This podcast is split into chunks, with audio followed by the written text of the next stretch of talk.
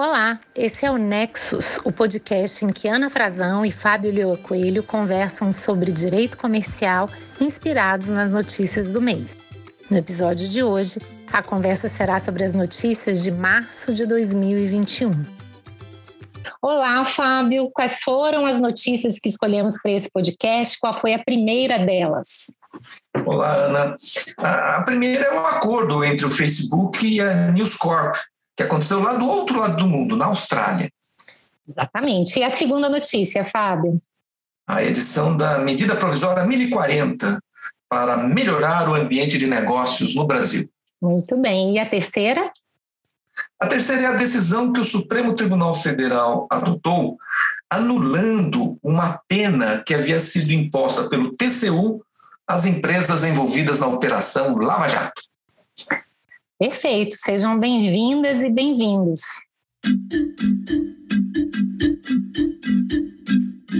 Então, Ana, o, é uma notícia que saiu no dia 16 de março. Né? Facebook fechou um acordo com grupos de mídia, diversos grupos de mídia, na Austrália que, que, que, está por trás? Por que, que isso é notícia? Né? Isso é notícia porque é, na Austrália, em fevereiro, o governo mandou um projeto de lei para o parlamento determinando que todas as empresas de é, internet, todas as empresas tecnológicas deveriam pagar quando usassem um conteúdo produzido pelas empresas jornalísticas, pelas empresas de mídia. E o detalhe desse projeto de lei é que dava um prazo para as empresas de tecnologias e as empresas de mídia chegarem a um preço. Se não chegarem a um preço em 30 dias, o governo iria arbitrar a remuneração. Esse é um caso realmente sensacional por todos os aspectos, né, Fábio? Em primeiro lugar, porque ele coloca em discussão algo que vai até além do objeto em si, ou seja, saber se essas plataformas devem ou não pagar por conteúdos e como, mas é saber em que medida estados, como no caso a Austrália, podem regular plataformas que são transnacionais, que para muitos são quase que net states, ou seja, já são agentes tão ou mais poderosos que países, já têm as suas próprias regras, de forma que me parece que o mundo está olhando para esse caso da Austrália com muita atenção, até para verificar se de fato seria possível ou não regular essas plataformas. E, além disso, há toda essa discussão sobre a eventual responsabilidade dela por conteúdos e num negócio de mídia que, além de tudo, tem desdobramentos muito claros sobre a democracia, não é?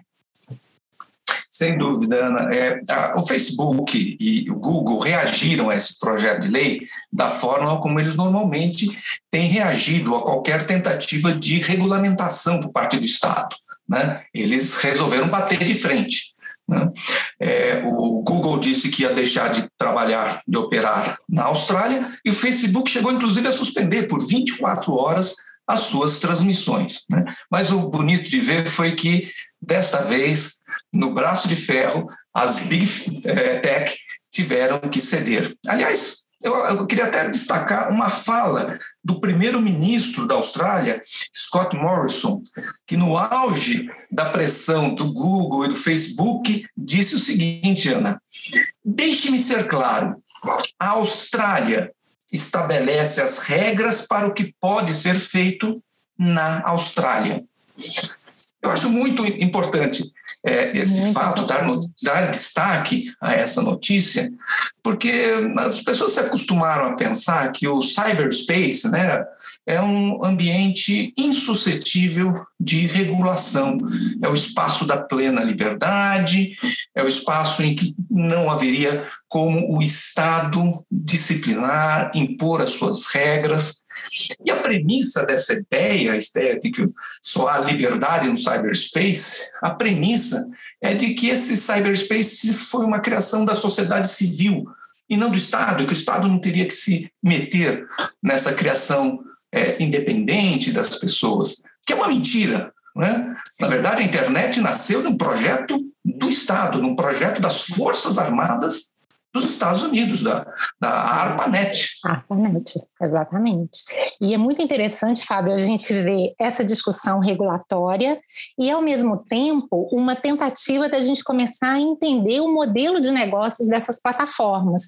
Então, quando eu tive a oportunidade de dar uma olhada nesse projeto de lei, eu verifiquei, por exemplo, uma preocupação em se definir o que eles chamam de core news content, ou seja, aqueles conteúdos que são fundamentais para que os cidadãos australianos se engajem no debate público. E outra, outro dado que me chamou muita atenção também foi o fato de dizer: olha, quando a plataforma faz algum gerenciamento de conteúdo, o que acontece quando ela filtra, quando ela seleciona, quando ela mostra resultados de pesquisa, quando ela alimenta feeds, ela não está assumindo uma postura neutra. Ou seja, ela está de fato tendo ingerência sobre conteúdos e é razoável, então, que ela tenha responsabilidades.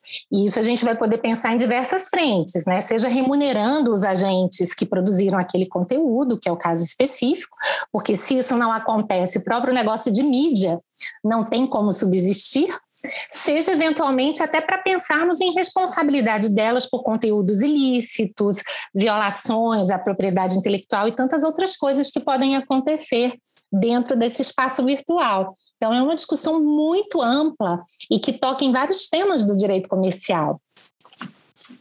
Sem dúvida, Ana.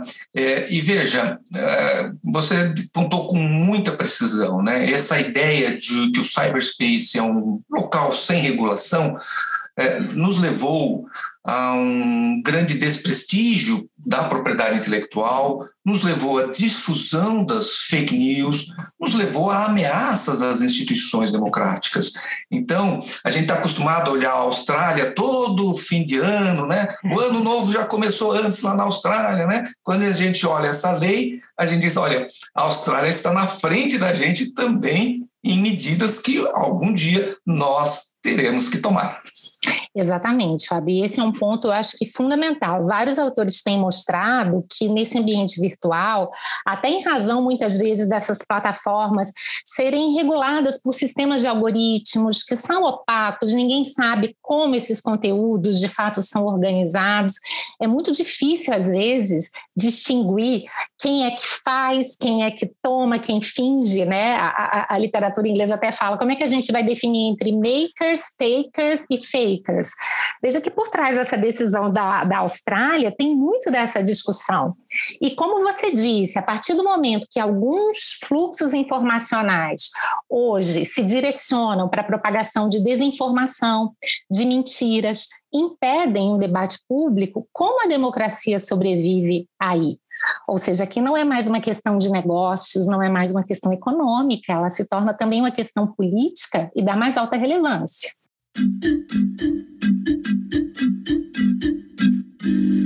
A segunda notícia, Ana, ela saiu no dia 29 de março. É uma notícia da edição pelo governo federal, pelo presidente da República, de uma medida provisória, a medida provisória 1040, que tem como objetivo melhorar o ambiente de negócios no Brasil. É, é uma medida que trata de diversas é, questões. Eu vou destacar aqui quatro questões, mas é, existem outras. Né? Ah, uma delas é a facilitação da abertura das empresas no Brasil. Outra é a desburocratização de alguns entraves que existem no comércio é, exterior, normas antigas que ninguém sabe se, se existem ainda ou não, todas elas são revogadas. A criação do Sistema Integrado de Recuperação de Ativos, o CIRA, que vai ficar sob os cuidados da Procuradoria-Geral da Fazenda Nacional, é uma medida bastante interessante, um banco de dados que permite aos credores ter informações a, respeito dos seus devedores e poder, com isso, pedir a responsabilização deles em juízo. E, por fim, aqui o quarto, quarto ponto que eu queria destacar é a criação de alguns direitos é, para os acionistas minoritários de companhias abertas.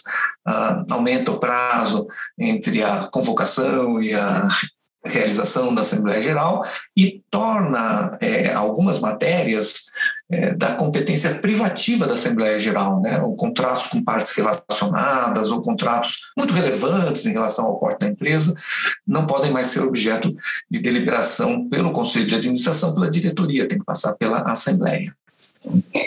Sem dúvida, Fábio. É, eu acho que não há dúvidas de que precisamos avançar muito na desburocratização do Brasil. Eu acho que esse é um ponto que reúne em torno de si quase que um consenso. A questão é o como. E esse é um assunto sobre o qual eu gostaria muito de conversar com você, até para dar um passinho atrás e a gente entender um pouco melhor o que é o doing business e em que medida a gente deve realmente empreender esforços para se ajustar a esse tipo de parâmetro, né? Porque a gente sabe que o, o, a própria ideia do doing business ela é bastante controversa. Tem gente que diz, olha, é, não dá para a gente achar que modificações no ordenamento jurídico elas por si só vão levar a resultados econômicos proveitosos, né? Ou seja, muda uma regra jurídica num país, não necessariamente os efeitos serão os mesmos de outros países, porque as regras vão depender do seu contexto institucional, em que medida elas vão ser cumpridas ou não, qualidade do judiciário e tantas outras coisas.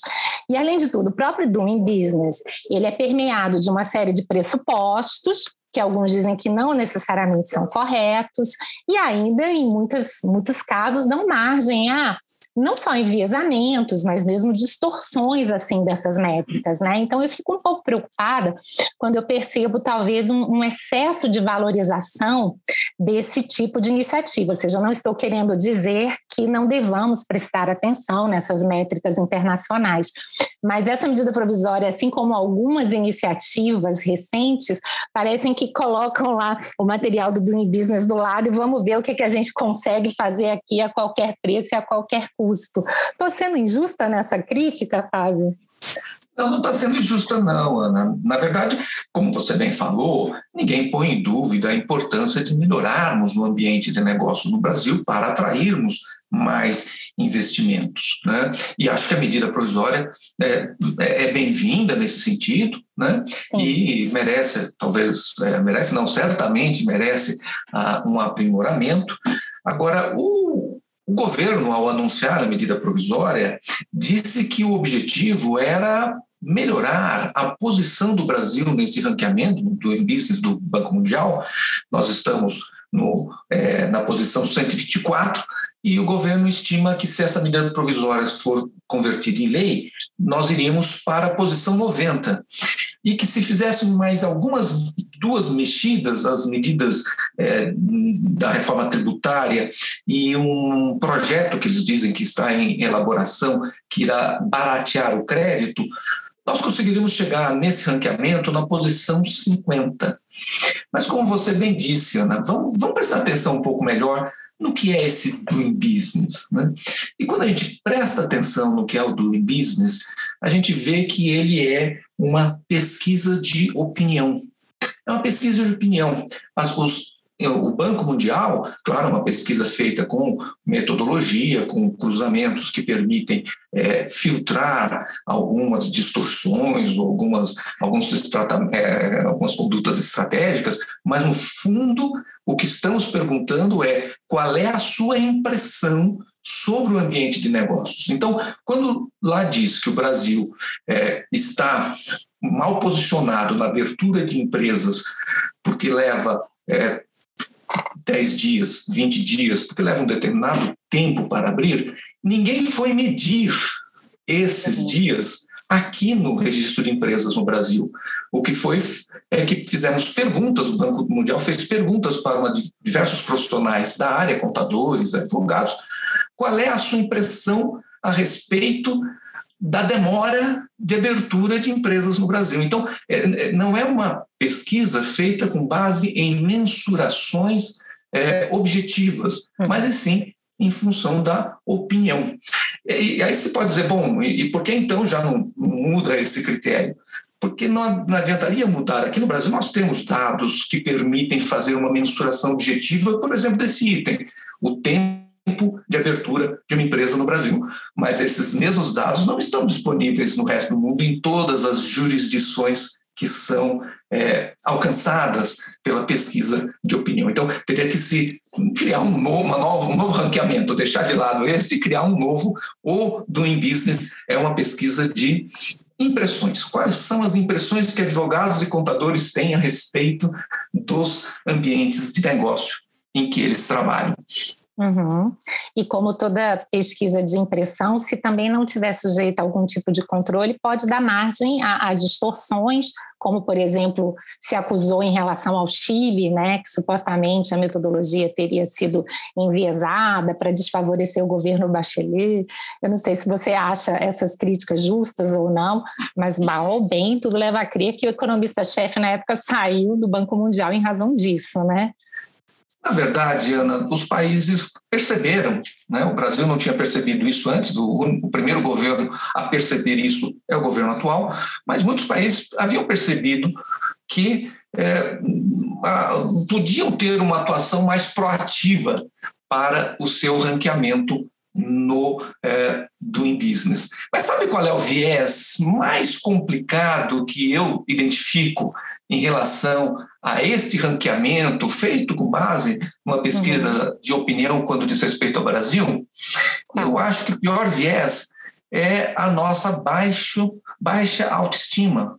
Né? Alguém já falou que o brasileiro tem complexo de vira-lata. Então, você perguntar para qualquer brasileiro, advogado, como é que estão as coisas aí? Ah, tá muito ruim, é uma porcaria, nada melhora. Uhum. Então, enquanto a gente não melhorar essa questão de autoestima eh, do brasileiro, nós sempre estaremos muito mal nessa pesquisa do Business. Pode vir a medida provisória que vier, pode vir a uhum. lei que for, enquanto não alcançarmos uma melhoria na autoestima que o brasileiro tem né, de si mesmo, uhum. dos feitos que, que, ele realiza nesse país, né, é, nós vamos estar sempre numa situação ruim. Né? Na verdade, a gente está né, tá lá entre as 12 maiores economias do mundo, né, a gente está é, numa posição de ambiente de negócios muito inferior, graças, muitas vezes, na minha opinião, a essa baixa autoestima. Aliás, eu queria encerrar lembrando uma frase do James Heckman. James Heckman é, ganhou o Prêmio Nobel de Economia é, de 2000. Ele ganhou esse Prêmio Nobel, é, não foi por isso, mas um dos, dos grandes estudos que ele tem é, mostra que a qualidade do desenvolvimento da primeira infância é, influencia fortemente os resultados econômicos, tanto para o indivíduo quanto para a sociedade. Quando o Heckman visitou o Brasil, já veio diversas vezes aqui, mas visitou o Brasil em outubro de 2000, no ano que ele ganhou o prêmio Nobel, ele diagnosticou qual seria, na opinião dele, o maior problema nosso. Ele disse: o maior problema no Brasil é a baixa autoestima do brasileiro. Interessante. E você tem realmente a questão da baixa estima, mas também essa desigualdade que acaba sendo um enorme desperdício de talentos, como você se referiu, né, Fábio? E se essa percepção é uma percepção ruim, isso impacta no índice quando a posição também no ranking, ou melhor, é ruim, eu acho que isso reforça a baixa autoestima, então a gente entra ali numa espécie de círculo vicioso, né? E eu queria encerrar só fazendo um último comentário, que eu entendo até que a medida provisória pode pode ser propícia para introduzir algumas discussões, mas eu me preocupo muito com medidas provisórias que são veiculadas para modificar dispositivos de Código Civil, dispositivos de lei das SA, dispositivos que às vezes são complexos, que dependem de discussões que são sofisticadas. Então, nesse caso, a gente verificou, por exemplo, vamos mudar o 122 da lei das SA, porque a gente não pode tocar no 115, mas se eu mudo um, o 115, que é o que fala do direito de voto, voto, né? Se conflito é formal, imaterial. Então, é, é, isso me deixa um tanto quanto preocupada. Né? Eu acho que mudar códigos e mudar uma legislação como a Lei das Sociedades por Ações envolve uma responsabilidade muito grande que, normalmente, um processo muito rápido, como de uma medida provisória, acaba sendo incompatível para todas essas reflexões.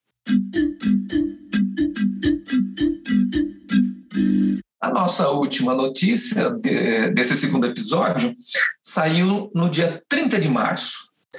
foi uma decisão da segunda turma do Supremo Tribunal Federal, relatada pelo ministro Gilmar Mendes, e que concedeu um mandado de segurança para empresas que haviam sofrido uma pena dada pelo Tribunal de Contas da União, a pena de inidoneidade para participar de licitações.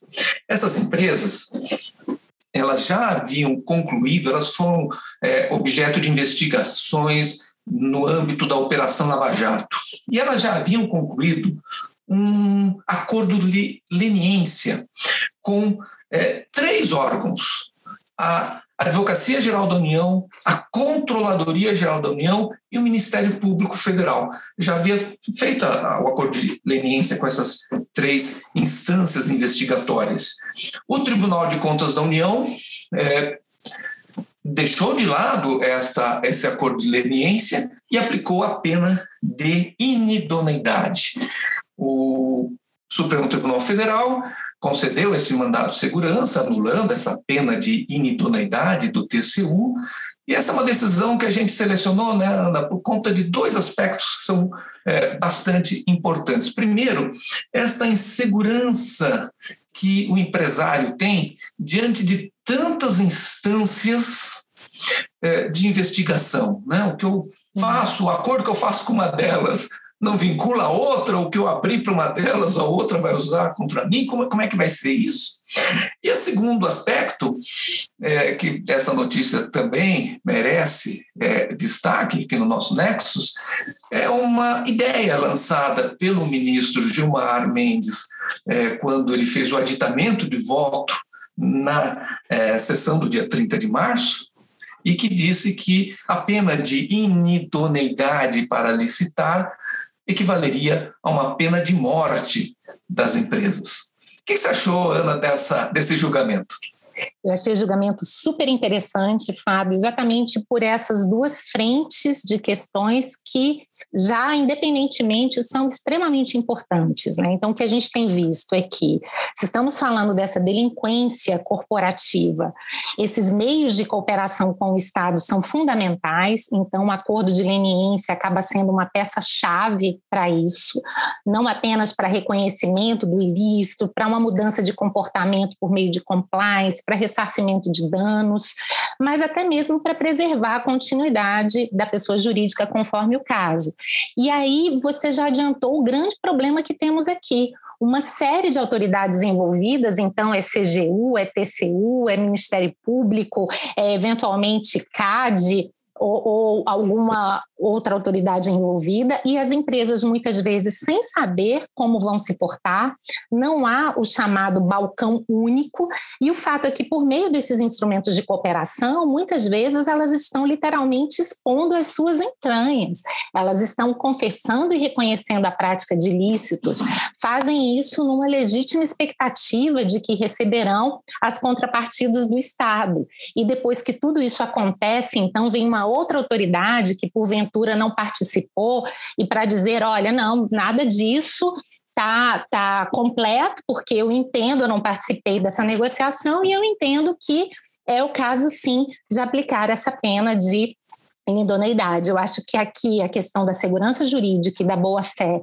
elas são fundamentais, e me chamou muito a atenção que, no voto parcialmente vencido do ministro Faquim, ele fez uma diferenciação entre um caso no qual ele concedeu a segurança por entender que ali a empresa estava de boa fé e em outros em que ele não concedeu exatamente porque ali não teria vislumbrado a boa fé, mas é muito interessante que a ideia foi: se o administrado, a empresa está de boa fé, há necessidade de se preservar essas legítimas expectativas, sob pena de se ruir por completo esse sistema de cooperação. Então, eu acho que foi uma decisão muito acertada sob esse ponto de vista.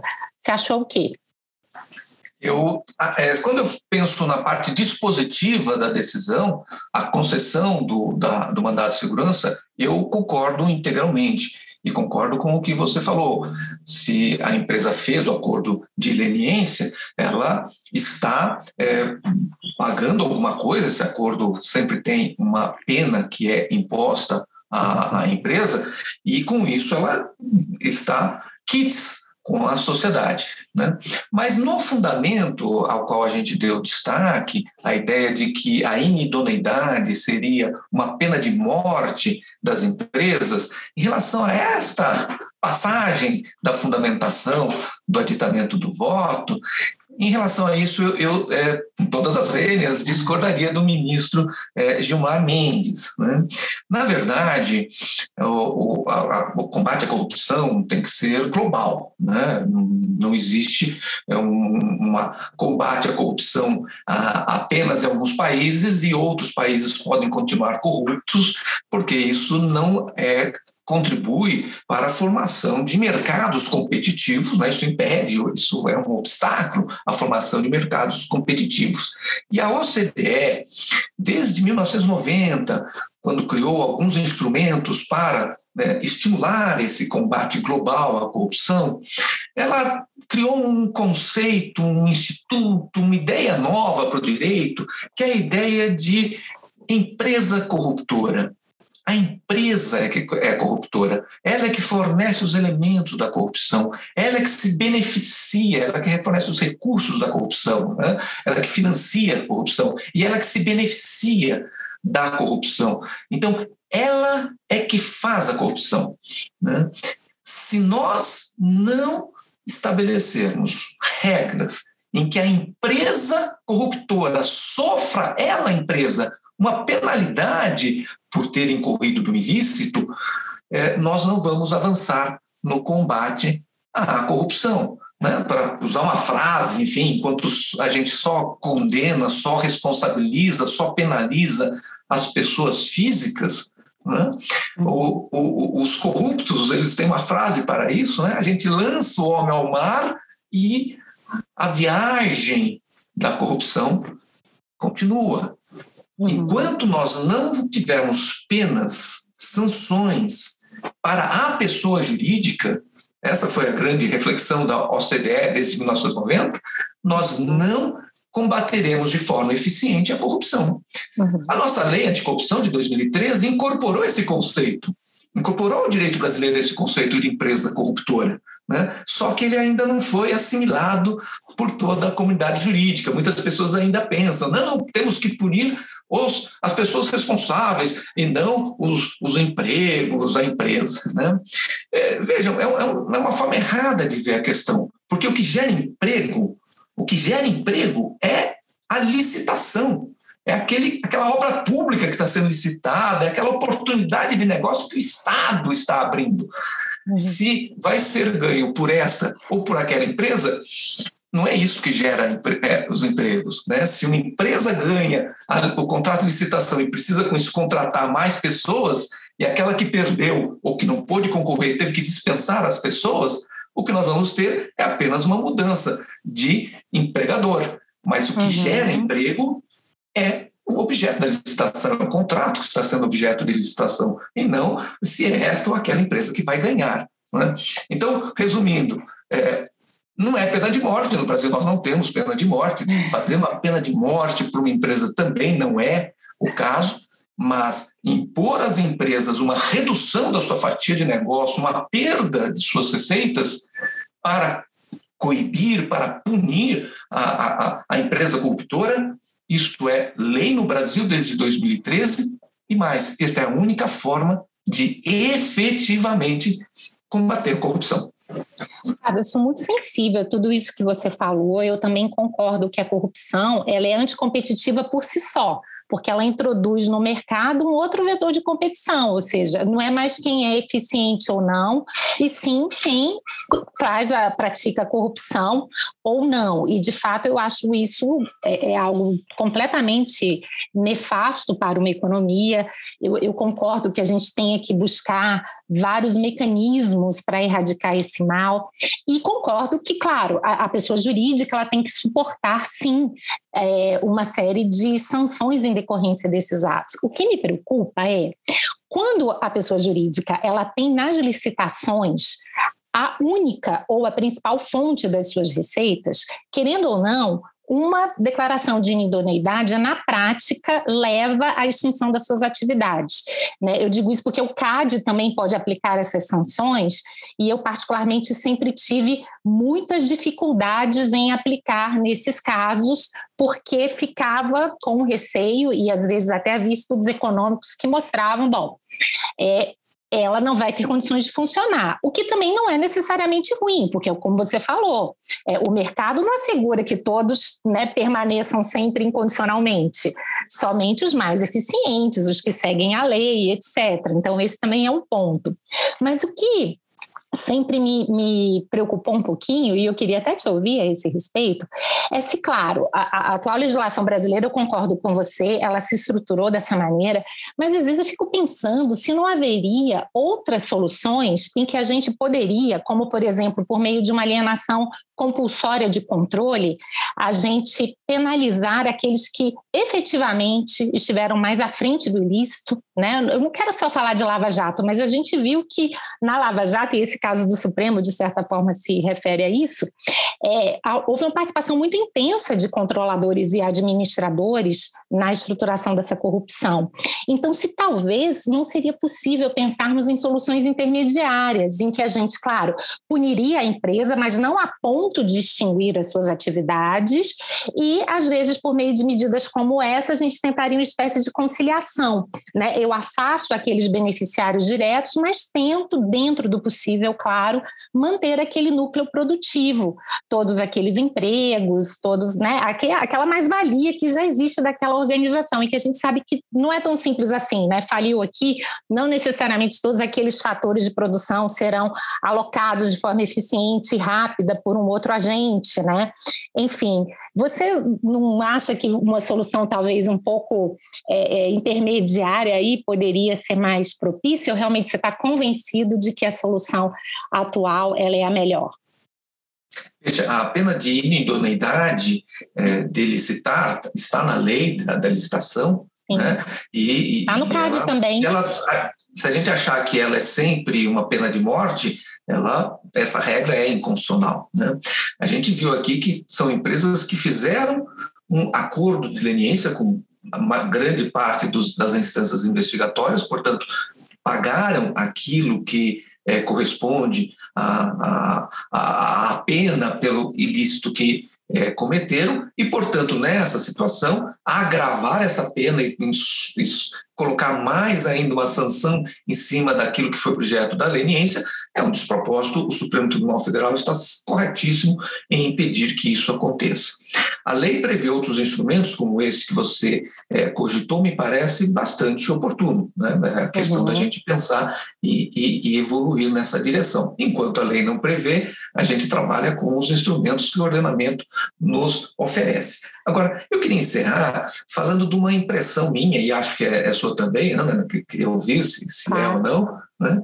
É, me parece que houve um aumento sensível, visível do compliance das empresas brasileiras que atuam em obras públicas a partir da Operação Lava Jato. A gente vê as empresas que fizeram os acordos de leniência e a gente vê que elas estão levando a sério uma reorganização para é, passarem a adotar o compliance e competirem pelo que tem que ser, pelo, pelo, pelos critérios que tem que competir, que são a questão do custo, a questão da eficiência. Quanto tempo isso vai durar, se é só apenas uma, uma fase passageira ou não, mas é evidente que houve uma substancial né, a, a melhoria do compliance nas empresas que atuam no setor de obras públicas no Brasil. Em seguida, a operação Lava Jato é um subproduto é, bastante palpável desta operação. Eu tenho essa impressão também, Fábio, não só nesse setor, esse setor é o mais visível, mas em outros também. E eu acho que isso é fruto não apenas da, da cultura, mas talvez até da modificação já das próprias condições concorrenciais. É muito interessante que quando a gente discutia essas questões relacionadas à Lava Jato, quantas e quantas vezes a gente ouviu agentes econômicos dizendo: olha, nesse mercado, ou eu pratico corrupção ou eu estou fora. E claro que a gente tem que levar esse tipo de argumento com muita moderação, mas isso mostra que os agentes econômicos, querendo ou não, eles estão inseridos dentro de, de uma dinâmica concorrencial. Então, quando eles percebem que os seus concorrentes, os seus rivais, também não só estão se afastando da corrupção, mas estão buscando incorporar modelos de compliance, eu acho que essa dinâmica concorrencial se torna, por assim dizer, mais virtuosa. Né? Então, é, a gente percebe claramente que a questão institucional é muito importante aí, o meio é também fundamental.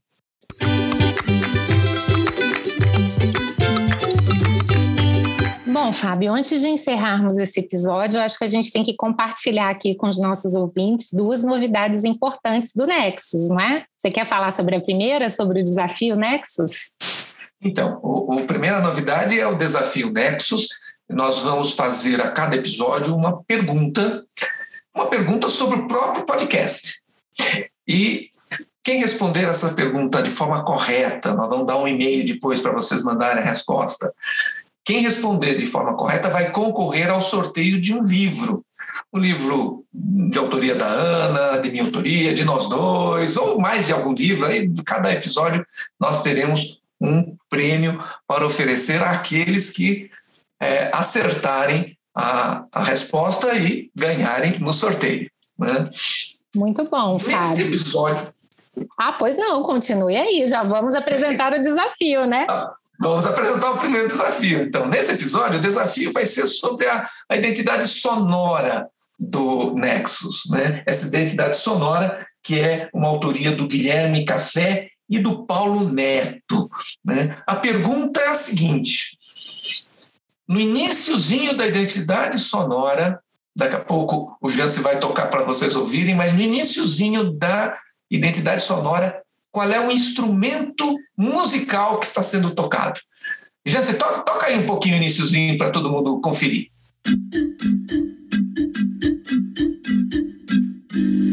Muito bom. Então, que instrumento é esse? Que instrumento que está sendo tocado? Se você sabe a resposta, mande para o seguinte e-mail: nexus arroba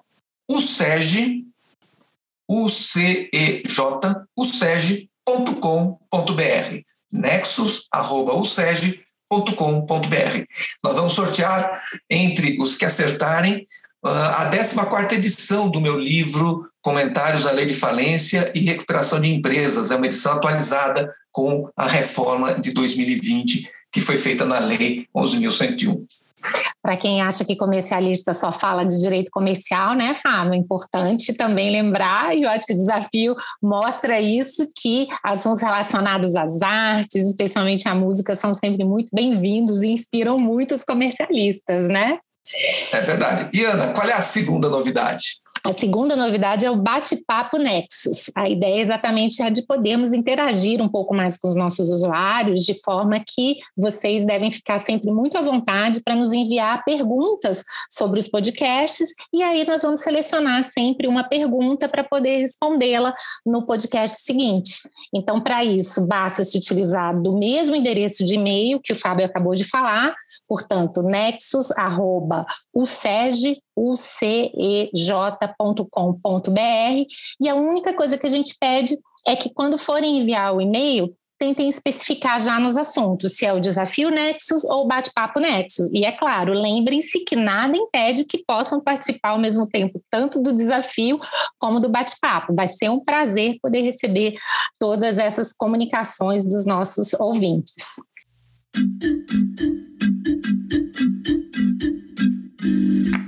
Este foi o Direito Comercial nas Notícias de março de 2021 que o Nexus trouxe para você. No próximo mês, Fábio e eu estaremos novamente aqui, esperando você para conversarmos sobre o direito comercial nas notícias. Até lá! Até lá!